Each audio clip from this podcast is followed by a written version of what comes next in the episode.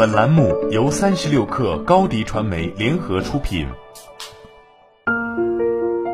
本文来自微信公众号“领教工坊”，作者沈东军。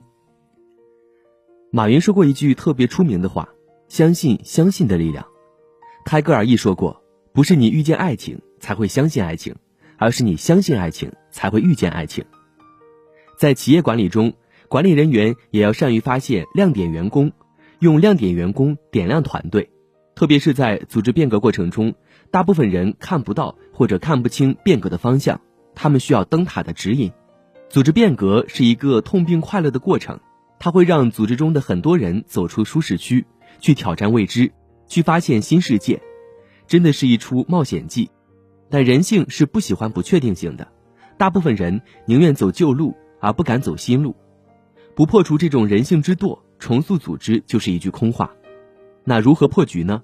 领导者首先要找到那些少数相信你变革能成功的人。变革是打破原来的成功路径，走一条过去自己没有走过的路。显然，大部分的人是不愿意尝试的。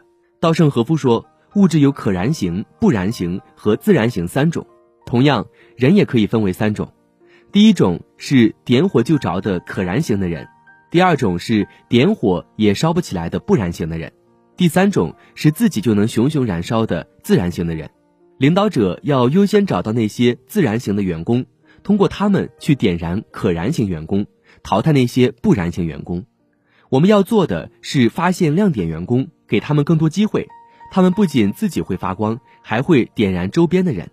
世纪 CEO 杰克韦尔奇说：“区别对待员工是我一生管理最大的秘密。”杰克韦尔奇说：“记忆用活力曲线来区别化，把最好的人挑出来，为他们创造条件，让他们承担更大的责任，激励他们取得更大的成功。”绝不采取平均主义大锅饭，对人来说，差别就是一切，一定要区分对待。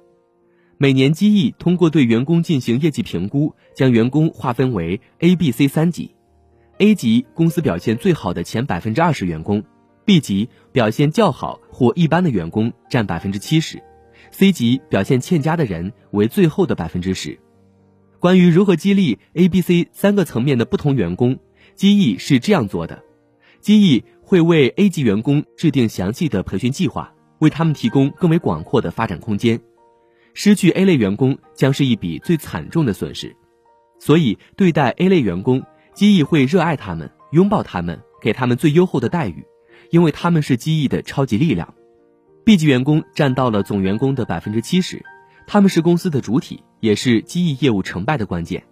这部分员工同样可以得到培训与提升的机会。但机翼鼓励他们通过努力进入 A 级。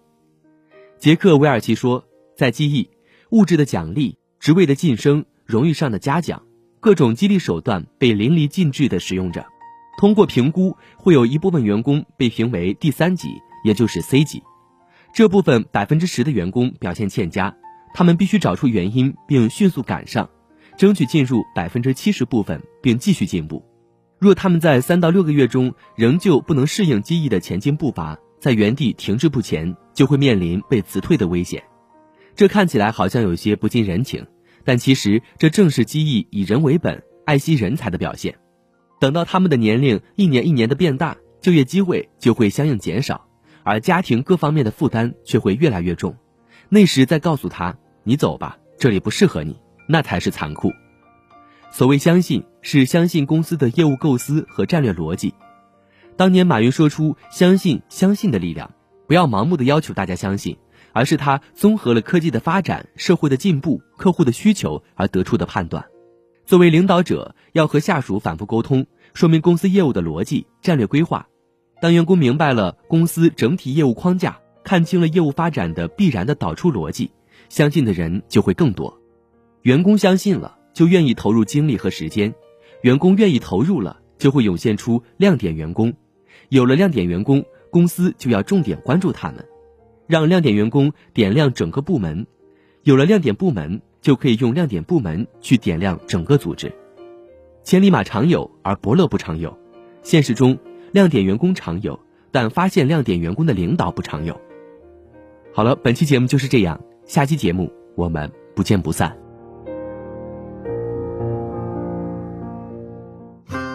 欢迎添加小小客微信 xs 三六 kr 加入三十六课粉丝群。